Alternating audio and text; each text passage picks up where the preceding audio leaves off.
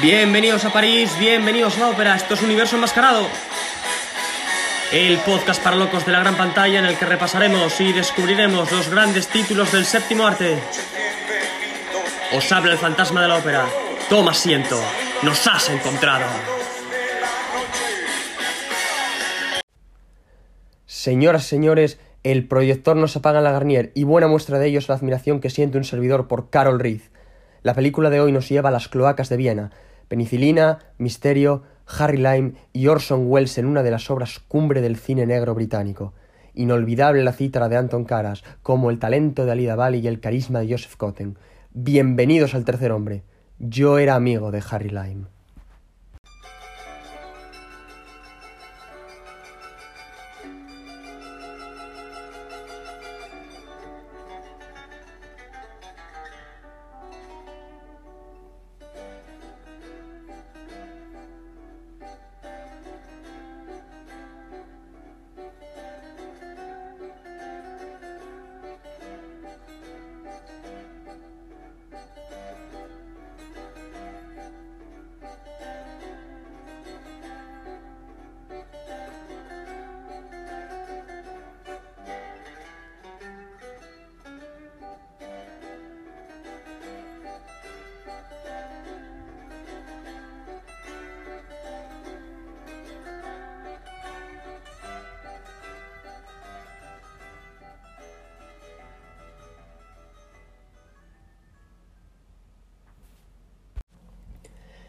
Impresionante la cítara de Anton Karas, como impresionante es la película de Carol Reed, uno de los máximos representantes del cine británico, que duda cabe. Temporada maravillosa, la cuarta universo enmascarado, y lo que le queda a la Garnier por proyectar. Todo lo que nos queda por vivir en la ópera. Un placer volver a estar al otro lado del micrófono. Estas últimas semanas han sido frenéticas, no solo en cuanto a la oleada de gente nueva que ya ocupa sus respectivas butacas, ya sabéis que me gusta veros a todos desde el palco 5, ver esas caras y esos ojos brillantes cada vez que se enciende el proyector mientras suspiramos por traspasar la pantalla como en la rosa púrpura del Cairo, chick to chick, siempre, y si es con Fred y Ginger mejor que mejor, sino porque Muerte entre la niebla, la primera novela de un servidor, ha visto la luz recientemente, y desde este enclave privilegiado agradezco la audacia de todos aquellos que habéis depositado la confianza en mi historia, a por todas y hacer realidad el sueño novelesco. También compruebo que hay muchísimos oyentes nuevos en el podcast, así que solo puedo corresponderos hablando de esta película maravillosa para devolverlos un poco de todo lo que me dais. Vamos allá, querido Wells, querido Harry Lime, llévanos una vez más a las cloacas de Viena. Muy bien, año 1949, historia basada en un texto de Graham Greene y Peter Smolka, dirigida magistralmente por Sir Carol Reed, que en aquel momento quizá era el director de mayor renombre que tenían las Islas Británicas. Una película que rinde homenaje a esa Viena extendida en cuatro partes sobre el desamor, las amistades, la traición y uno de los finales más legendarios de la historia del cine. Irrepetible, todo ello en un contraste con una atmósfera opresiva, realmente claustrofóbica, en esas alcantarillas por las que la penicilina corre como la pólvora. Tal vez muchos pueden pensar que se trata de una película de Orson Welles debido a la fuerte influencia del personaje de Harry Lime, inmortalizado e icónico, acompañado de un reparto extraordinario. Pero se trata de una película de Carol Reed, si bien esa influencia a la que aludo es más que palpable, es, es patente. Por cierto, ¿vosotros sabíais que uno de los productores, Selnik, le puso Bali a, Alida Bali para recordar a Greta Garbo? En resumidas cuentas, el asunto viene a raíz del proceso Paradigm de Hitchcock, cuyo papel estaba inicialmente pensado para Greta Garbo, y precisamente Hollywood quería presentarla como la nueva Garbo, algo que le desagradaba muchísimo, por lo que regresó pronto a Europa. Bien, eh, dato aparte, hay que también hacer referencia a la iluminación nocturna en perfecta sintonía con la fotografía de Robert Krasker, unas imágenes realmente impactantes y prodigiosas que recuerdan a Ladrón de bicicletas, nunca hemos vuelto a ver esa Roma, o a la Viena imperial retratada tantas veces por Max Ophuls, un maestro. Escribí recientemente sobre Almas Desnudas, una joya con Joan Bennett y James Mason. La película tiene algunas de las escenas más míticas e iconográficas de todos los tiempos, como por ejemplo esa ventana encendiéndose para que acto seguido aparezca Harry Lime, inolvidable la sonrisa de Orson Welles observando a través de esa puerta oscura con el gato a sus pies, o ese final en el cementerio vienés. Es una, una película cuya ambientación está muy conseguida, puesto que fue filmada en pleno invierno y se aprecia claramente el hielo en el pavimento. Sentimos el frío que padecen los personajes, sobre todo el corazón de Joseph Cotten, hechizado por los encantos de Alida Bali, Holly Martins y Anna Smith. No sé a vosotros, pero a mí el personaje de Orson Welles me recuerda al de Jim Tierney en Laura. Laura y Harry Lime, Harry Lime y Laura, los dos mejores muertos no muertos que ha dado el cine. Tengas en cuenta, tengas en cuenta, y esto es importante, que hablamos de una película que además de mezclar cine negro, desamor, traición y todo esto que decía antes, tiene una confluencia perfecta entre el neorrealismo italiano, el expresionismo alemán, el cine americano, pero sobre todo Corda. Alexander Corda, que puso en marcha el proyecto de Green, el cual comenzó siendo un relato corto y luego escribió la novela. Ese texto, y además sin ningún género de dudas, era la base de la película.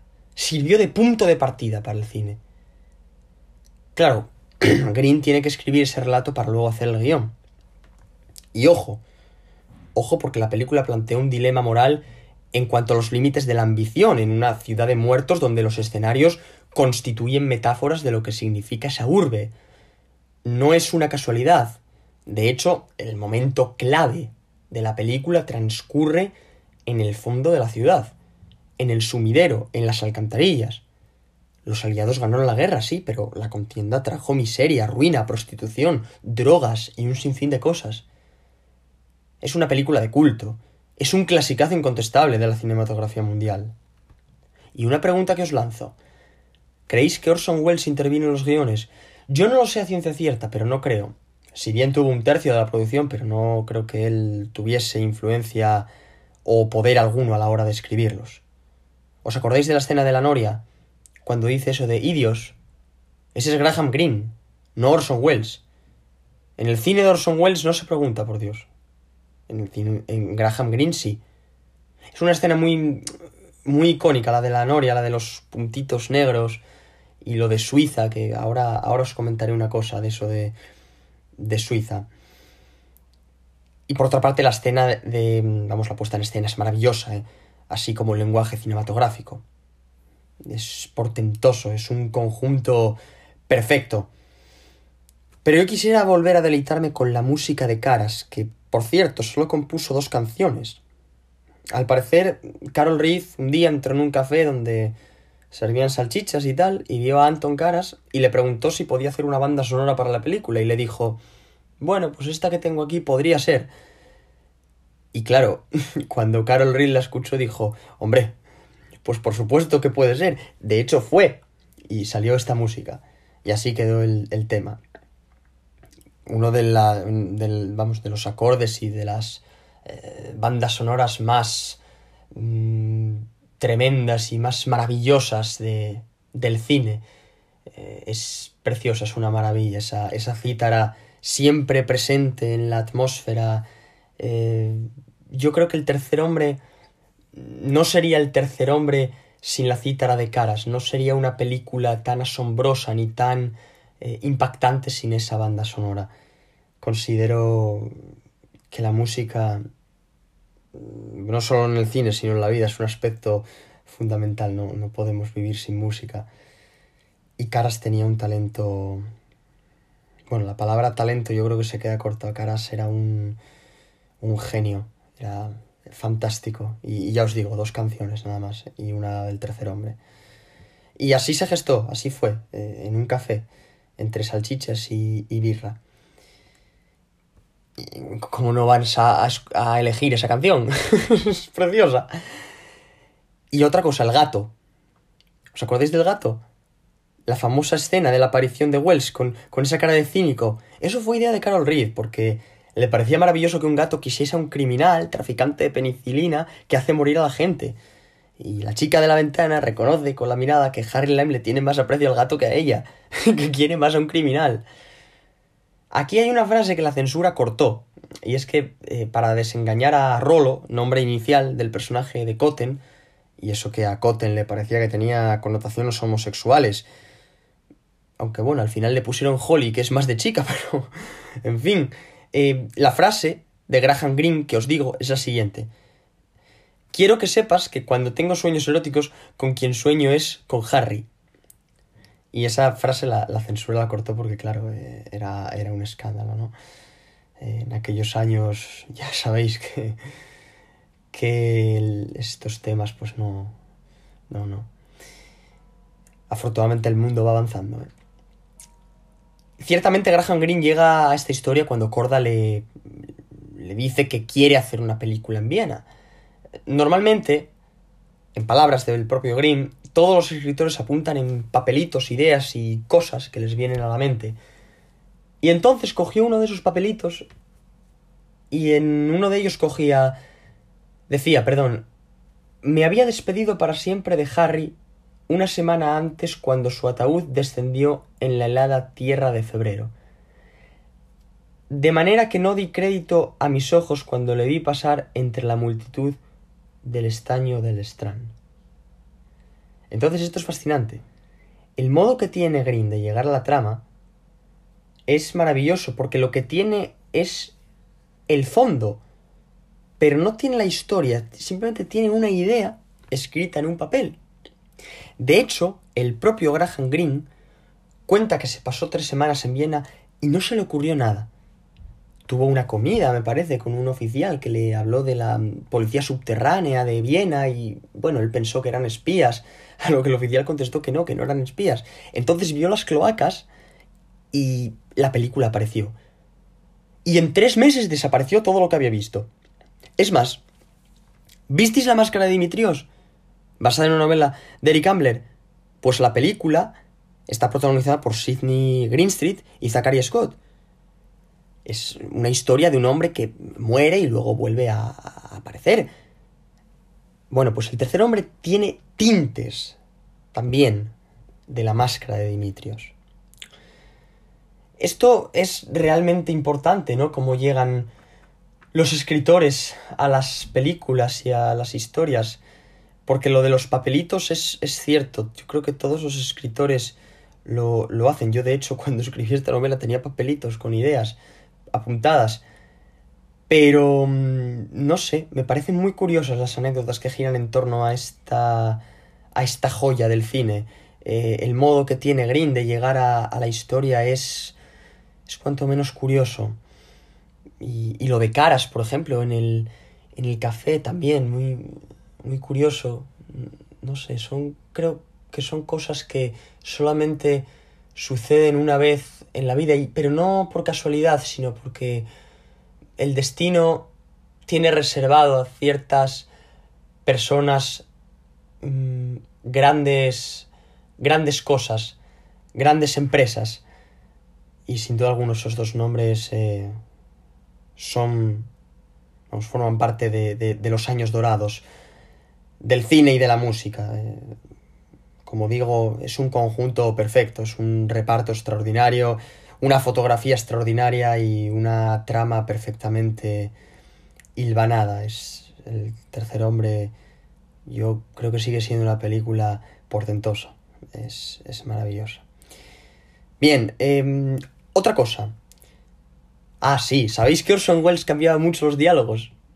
La escena de la noria, la que antes os decía, cuando habla de Suiza, sangre, horrores, etcétera, etcétera, que bueno, luego se quejaron en Suiza por... porque Wells dijo eso. Eh, eso no estaba en la historia. Lo de los puntitos negros sí que estaba en la historia. Lo que él mete, así de improviso, es lo de Suiza. Eso lo, lo mete él ahí de repente como diciendo, ah, pues bueno, vale. Y se quejaron en Suiza, sí, sí, sí, sí, sí. Eso es cierto. Eh, por otro lado, cuando dice Joseph Cotten eso de él no envejeció, sino que el mundo se hizo viejo a su alrededor, eso es una frase de admiración absoluta, es una frase de amor. Porque fijaos lo que aporta Wells a la película, es el mito del cine, con ese ingenio y ese, ese talento. Yo no concibo ver el tercer hombre sin ver a Orson Welles. ¿Y por qué lo digo? Pues por lo siguiente, porque en un primer momento mm, Selnick quería que a Harry Lime lo interpretase Noel Coward. Y finalmente no fue así. Y me parece una decisión acertada, la decisión más acertada que se pudo tomar.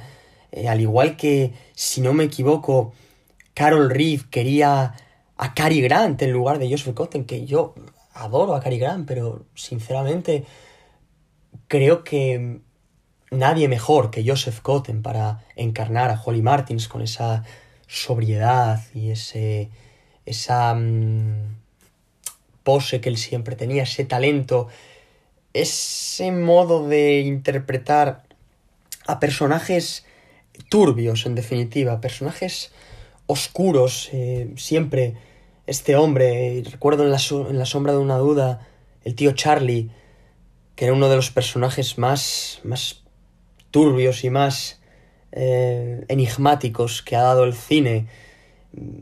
Yo creo que la decisión que se tomó finalmente fue, fue acertada. Eh, Cary Grant lo hubiese hecho muy bien, yo no, no tengo duda, pero, pero bueno, eh, en fin. El tercer hombre, Joseph Cotten, Wells, Alida Bali. No se me ocurre un reparto mejor, sinceramente. Pero bueno, son anécdotas que os cuento porque son curiosas. Siempre se barajan otros intérpretes a la hora de decidir un papel y en este caso fueron Cary Grant y, Noel Coward. Harry Lime. Harry Lime mm, vive en las cloacas, en las alcantarillas. Ese es el mundo de Harry Lime. La sordidez, lo turbio.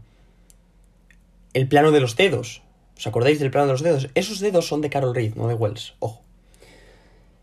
De hecho, el personaje de Lime se siente más a gusto en el submundo que en la superficie. Y hay una escena, un plano, que lo demuestra y tiene que ver con la utilización del sonido. Cuando van los agentes de policía por la superficie, él sabe exactamente dónde están. Y lo sabe por el sonido, por el eco. Él está abajo Está en las alcantarillas, en el sumidero, y los está escuchando y escucha los ecos y sabe perfectamente dónde están, si se están acercando, si se están alejando, cuándo van a pasar por su posición. Y eso denota una sensibilidad especial de alguien que vive en ese mundo de detritus y de basura. Porque daos cuenta lo importantes que son los intérpretes. Os digo, Carol Reed quería a Cary Grant en lugar de Joseph Cotten. Pero es que Cotten está muy bien. Es un tipo turbio, con esa sobriedad. Mm, Selnick quería a Noel Coward. Yo, sinceramente, creo que el nombre de Harry Lime va aparejado al nombre de Orson Welles. Creo que Orson Welles tiene más de Harry Lime que, que de sí mismo. Al parecer hubo un... cuando rodaban eh, las escenas finales, mm, cuando baja ese... esa montaña de basura, pues Orson Welles se metió allí. Y Carol le dijo, pero Orson, que la cámara está para allá, que no ha salido nada. No, no, da igual, da igual, porque él entendía que el personaje era así, lo sentía así.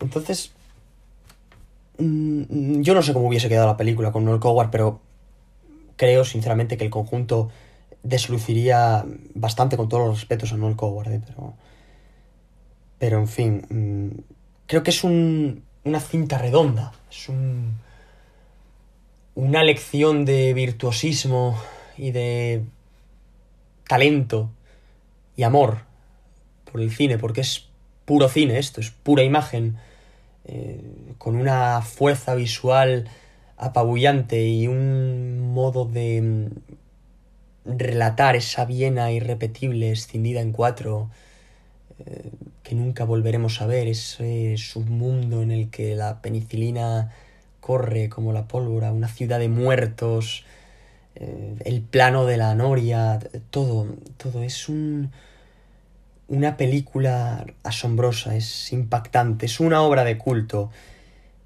y una joya del cine británico y además no envejece nunca, sino que cobra fuerza con cada visionado y plantea pues muchos dilemas morales y si el mundo es como es, ¿por qué voy a ser yo mejor?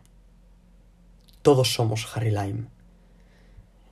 No va más, un placer estar de vuelta y nos vemos en el próximo telón.